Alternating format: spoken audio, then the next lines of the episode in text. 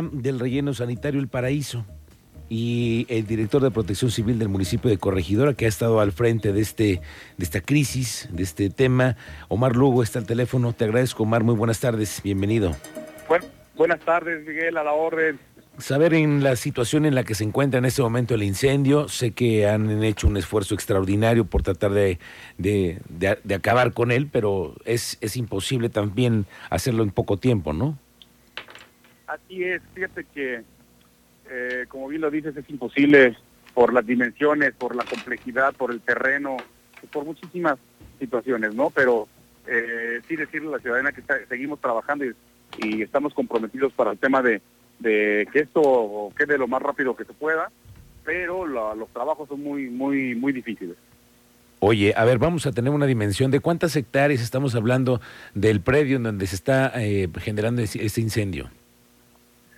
De la hectárea afectada, eh, perdón, del área afectada es una, una hectárea 700 del área afectada. Ok. Pero estamos hablando de ese tema de superficie y tenemos una altura de 60 metros, eh, de 60 70 metros.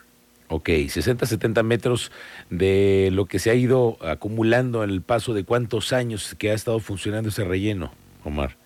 Pues muchos años, este, Miguel Ángel. Fíjate que y es muchísimo material, la, extensión de la plataforma es, bastante grande, entonces eh, esto hablándole de cantidades eh, muy, muy exageradamente grandes. Sí, estamos hablando de miles, ¿no? De miles de toneladas de residuos que se han ido acumulando. Y a ver, que lo que la gente se pregunta es cómo puede ser que un relleno se vaya a prender si lo primero que tienen que tener es un cerco, un evidentemente eh, estas, eh, ¿cómo les llaman ustedes? Tipo fosas, ¿no? Para que evitar las brechas cortafuegos y todo ese tipo de, de pues utilería que tienen la, en el tema forestal y esto que les puede ayudar, ¿no? Para prevenir esto.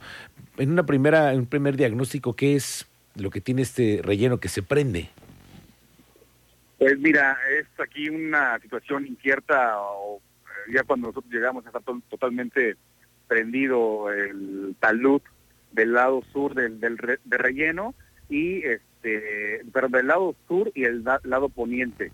Entonces, eh, era, era muchísimo el tema eh, las brechas cortafuego, que son sus caminos que tiene, pues sí existen, ¿no? O sea, están, están presentes, pero realmente el incendio está sobre los taludes y plataformas.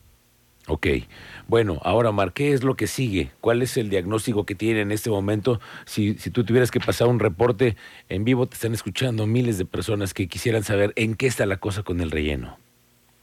Bueno, en porcentajes, ah, hablando lo de la contención, llevamos un 60%, eh, seguimos trabajando, digo, no hemos, no, hemos dejado trabajar, eh, seguimos trabajando con motobombas contra incendio, con retroexcavadoras, con, con maquinaria pesada para poder expandir, expandir el tema del tepetate y hacer una, cubrir todo lo que es la plancha y poderlo sepultar, ese material para que no se siga vivando, eh, pero todavía muchísimo trabajo, lo que, muchísima extensión de lo que necesitamos cubrir.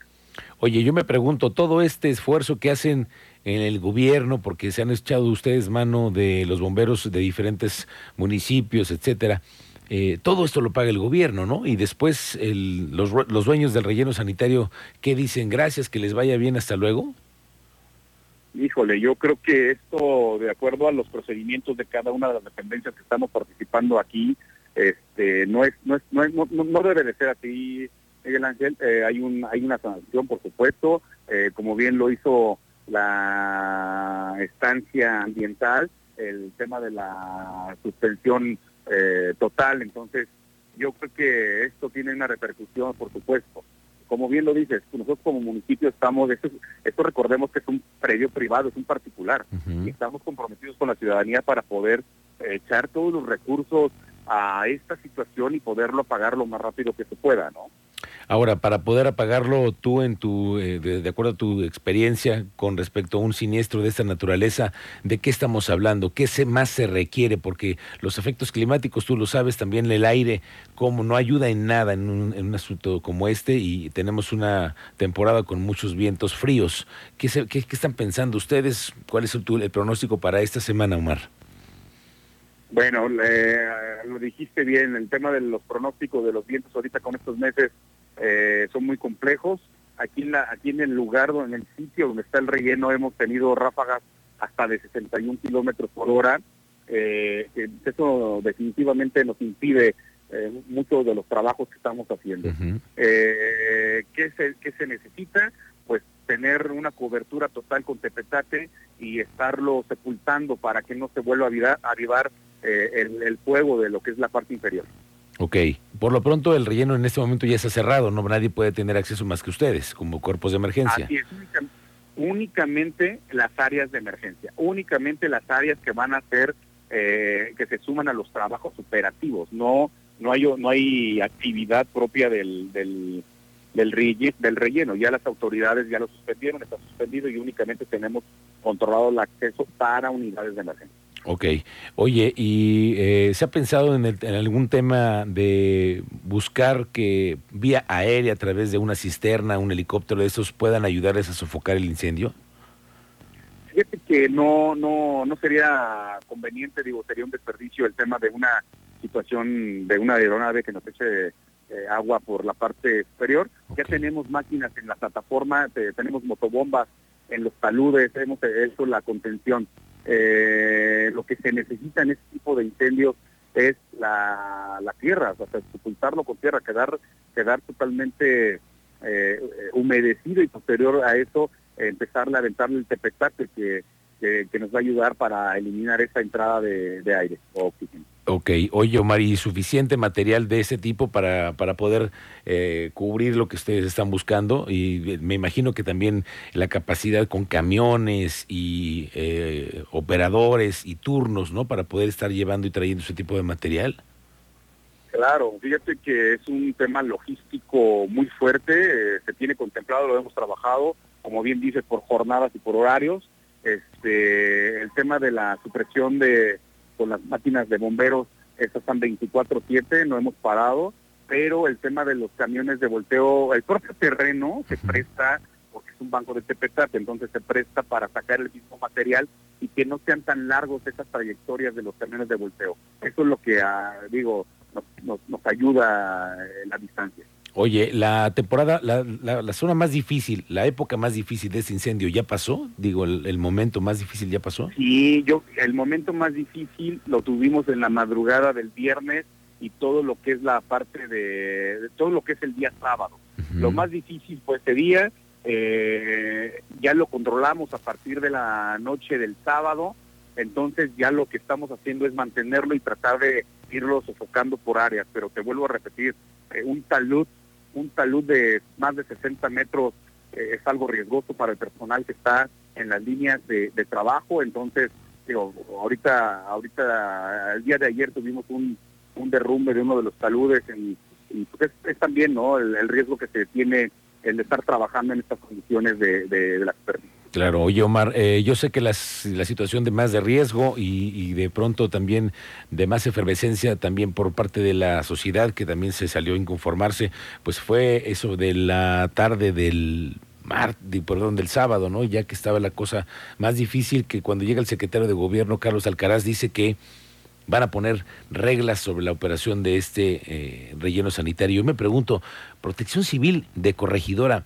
no, las, la última vez que los revisó, ¿de verdad estaban operando con todas las de la ley, Omar?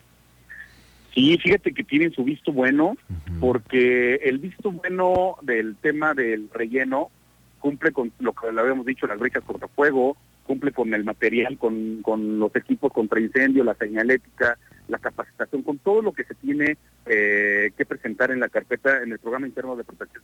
Todo lo, todo lo presenta eh, y el área en específico del manejo de residuos, de lo que estamos ahorita hablando, es un área eh, de del tema ambiental. Esto recordemos que lo trabaja eh, gobierno del Estado a través de, de, medio ambiente. Ok, de la Secretaría de Desarrollo Sustentable y todas esas otras instancias. Pero aquí hay metidas varias varios organismos gubernamentales que revisan ¿no? la operación de un relleno sanitario de esa naturaleza, que cuántas toneladas recibiría diariamente, ¿sabes? No, desconozco cuál es su operatividad o era su operatividad diaria, la, la verdad conozco cuántas cuántas toneladas tenía para recepción y, el tema de la del destino final, ¿no? Ya después del punto, ¿no? Desconozco totalmente.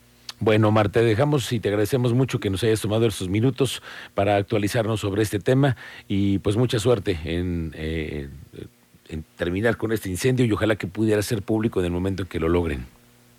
Muchísimas gracias y muchas gracias a toda la ciudadanía por estar pendiente con el tema de estos avances de, del trabajo, del esfuerzo que está haciendo el esfuerzo titánico de todo el personal que está trabajando en este momento. Eso te quiere decir cuántas personas han estado trabajando en los últimos días en esta en este en esta emergencia. Fíjate que hemos eh, oscilado por días de 40 en el estado de fuerza de 45 a, a 95 elementos eh, diarios. Entonces eh, es un es un trabajo muy fuerte por parte de todas las todas las dependencias que se suman a este a este trabajo en, este incendio. Bueno, esfuerzo titánico me parecería, más bien porque ya imagino las condiciones del frío, de pronto que los aires y, los olores que son de verdad muy, muy difíciles también de poder soportar durante muchas horas de jornada. Un saludo y un agradecimiento a todos los que están ahí chambeando. Muchas gracias, Omar. Muchas gracias y eh, estamos pendientes. Gracias, es el director de Protección Civil del municipio de Corregidora, ya escuchó usted, están al 70%. Eso quiere decir que no son todavía buenas noticias para decir que esto ya se acabó. no, no, no, no, no, y que como ciudadanía nos tenemos que sumar también a la labor que está emprendiendo Omar y su equipo de trabajo junto con el alcalde Roberto Sosa para controlar esta situación. Y vaya que le cayó al relleno sanitario el paraíso ahora sí, ¿eh? como dicen por ahí, la voladora con esto, ¿eh? ¿Sí? Porque llegan las auditorías de la protección ambiental. Es lo que te iba a decir, se vendrán otros temas. Sí, los permisos, el uso de suelo, qué hacías, cuánto eh, el tema de la estadística también de servicios públicos. Me parece que ahora llega el momento de la auditoría y se pone en el dedo el relleno sanitario El Paraíso. Y creo que todos, ¿eh? Porque hay que voltear a ver también el relleno sanitario de Montpaní, a ver si también están las mismas. Sí, creo que es el momento de echarle una revisada. Justamente esto tendrá que activar exactamente las autoridades a revisar todo en la entidad Porque tenemos uno también en Colón que recibe desperdicios de muchos municipios. Sí, señor. Y también tenemos el de San Juan del Río. Entonces, ojo, ¿eh? Hay tema.